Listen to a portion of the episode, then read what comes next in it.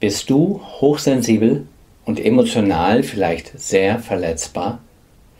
Kannst du das Leid anderer viel zu intensiv nachempfinden?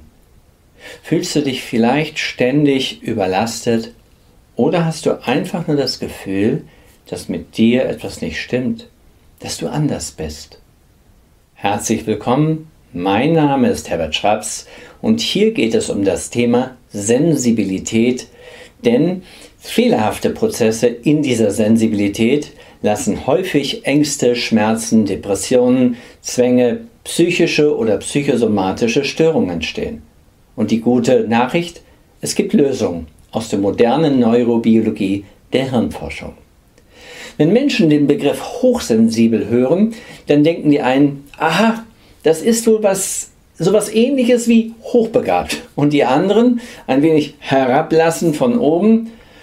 Ach, das sind so überempfindliche, zimperliche Zeitgenossen. Die sind nicht hart genug für das Leben. Ja. Sicherlich hast du dich bereits mit diesen Vorurteilen und dem Thema Hochsensibilität beschäftigt. Oder du bist selbst betroffen. Du bist hochsensibel dann weißt du bereits auch, dass es weder eine Krankheit ist, noch eine spezielle Begabung, sondern ein, eine besonders ausgeprägte Fähigkeit deines Gehirns, die manches sehr, sehr schwierig machen kann. Du bist auch nicht allein, denn man sagt, ungefähr 10 bis 20 Prozent der Bevölkerung sind hochsensibel. Es ist also eine recht weit verbreitete Eigenschaft. Wie fühlt es sich nun an, diese Hochsensibilität? Naja, da gibt es ganz viele verschiedene Facetten. Jede Art, jede Facette, jede Ausprägung ist eine andere Art der Wahrnehmung Vielleicht magst du keine intensiven Gerüche, vielleicht kannst du keine lauten Töne ab, vielleicht magst du hektisches oder übereifriges Treiben nicht, Massenveranstaltungen und, und, und, und. Es gibt keine Regel. Es ist einfach so, dass du sehr häufig eine Art Überlastung empfindest. Vielleicht bist du viel zu empathisch und lässt die Stimmung deiner Mitmenschen so tief in dein Herz hinein, dass es schmerzhaft ist. Oftmals kann es sogar vorkommen, dass andere deine Nähe suchen, deine feinfühlige Art und du vielleicht sogar ein sehr guter Zuhörer sein kannst. Manchmal fühlst du dich aber auch wie ein rohes Ei. Die Dinge sind zu viel und sie kommen dir irgendwie zu nahe. Sie reizen dich weit über Gebühr. Sie zerren an dir. Du bist vielleicht viel zu dünnhäutig und das bringt es mit sich, dass du viel mehr spürst als andere und auch die schönen Dinge und die Erfahrungen in deinem Leben. Du bist dafür besonders empfänglich, aber sie können dich überfluten und sie können auch gleichermaßen dich überrollen. Eine romantische Szene im Film oder ein gefühlvoller Song im Radio bringen dich dazu, dass du dich völlig aufgelöst fühlst. Das alles kann verdammt anstrengend sein und deshalb ziehst du es vor, häufiger für dich zu sein. Denn du brauchst Zeit, um dich von den einstürmenden Eindrücken wieder zu erholen. Wenn das nicht gelingt, kann es verschiedene unerwünschte Folgen haben. Du kennst vielleicht das alte Märchen von der Prinzessin auf der Erbse die sehr empfindlich auf eine Erbse reagierte, die unter einem Stapel von Matratzen lag. Es kann aber auch einen starken Rückzug ins Private bewirken, das Meiden von schwierigen Situationen oder Menschen bis hin zu Depressionen und Angststörungen. Es gibt im Netz bereits ganz viele gute Tipps die Hochsensiblen helfen sollen, mit ihrer, na sagen wir es mal, ganz besonderen Veranlagung reibungsloser durchs Leben zu kommen. Aber wäre es nicht viel besser, wenn du wüsstest, was die Ursache dieser Eigenschaft ist? Warum du so sensibel geworden bist?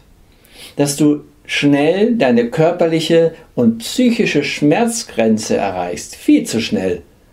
Und noch interessanter, ob und wie du es ändern kannst.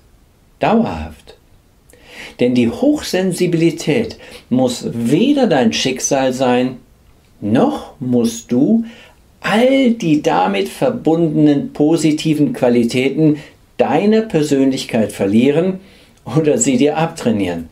Die hohe Sensibilität, mit der du empfindest, ist ja nicht schlecht und auch nicht krankhaft. Aber sie hindert dich daran, dein volles Potenzial zu entfalten und mehr von dem zu verwirklichen, was du dir für dein Leben wünschst. Wo also liegen die Ursachen? Ein hochsensibles Gehirn wie deines hat die Fähigkeit, möglicherweise schon zu Beginn der Entwicklung, also in der frühen Kindheit, manche Dinge besonders deutlich wahrzunehmen. Das ist so, als wenn du durch eine Lupe schaust. Allerdings fehlt diesem kleinen kindlichen Gehirn trotz seiner besonderen Fähigkeit, seiner Intelligenz, das Gefühl der Zusammenhänge, das Geschehene oder Erlebte in einem richtigen Zusammenhang wahrzunehmen. Ein Kind kann also zum Beispiel sehr früh sprechen, versteht aber nicht die Welt und deshalb kommt es zu inneren Missverständnissen, Fehlerkenntnissen und so reimt dieses Kind sich seine Welt zusammen, das, was es hört und sieht, und das kann falsch sein. Die Hochsensibilität entwickelt sich immer erst einmal in den sogenannten sehr schnellen und sehr aktiven Verarbeitungsprozessen des Unbewussten. Und dort entstehen dann auch die ersten Fehlprogrammierungen, also fehlerhaften Regeln. Die verbinden und vernetzen sich miteinander und bilden Blöcke von Fehlinformationen, falschen Prägungen, mit deren Folgen du später dein Leben lang zu tun hast.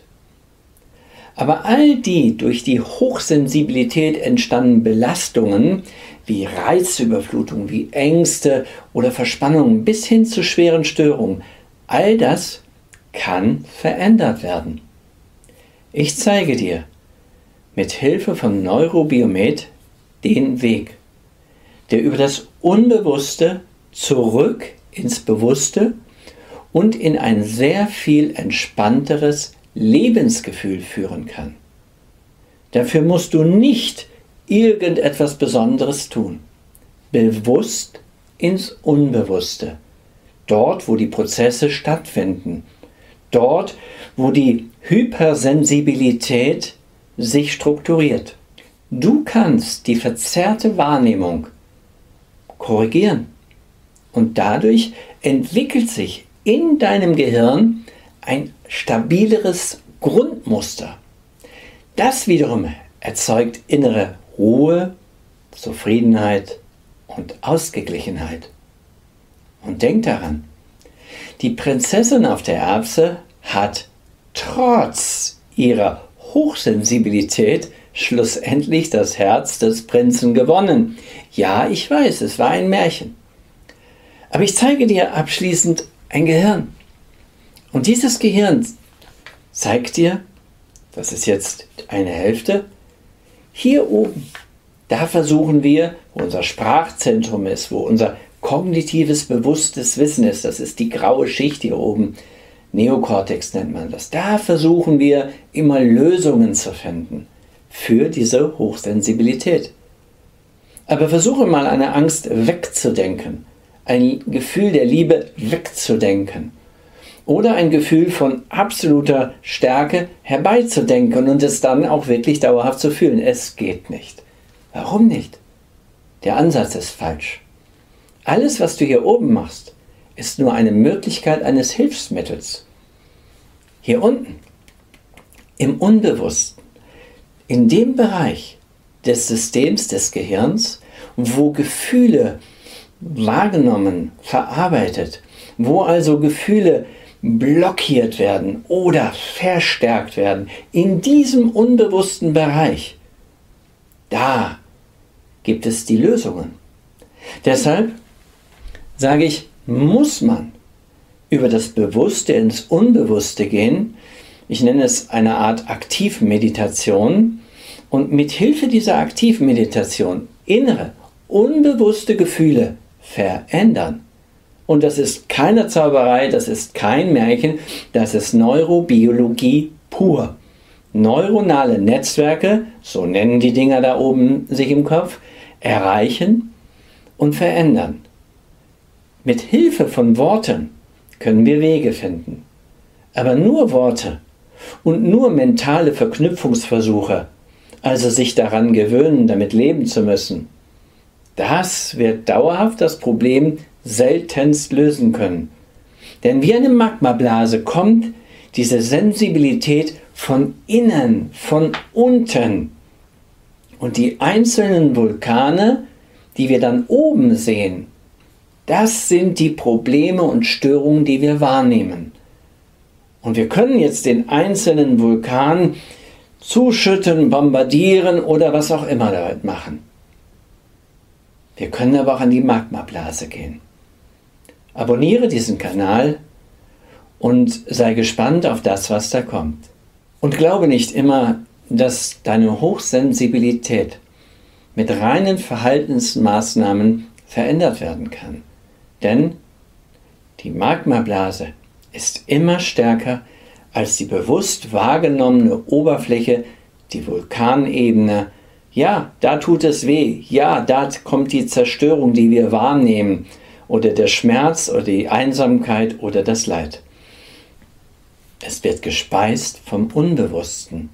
Da kommt es her.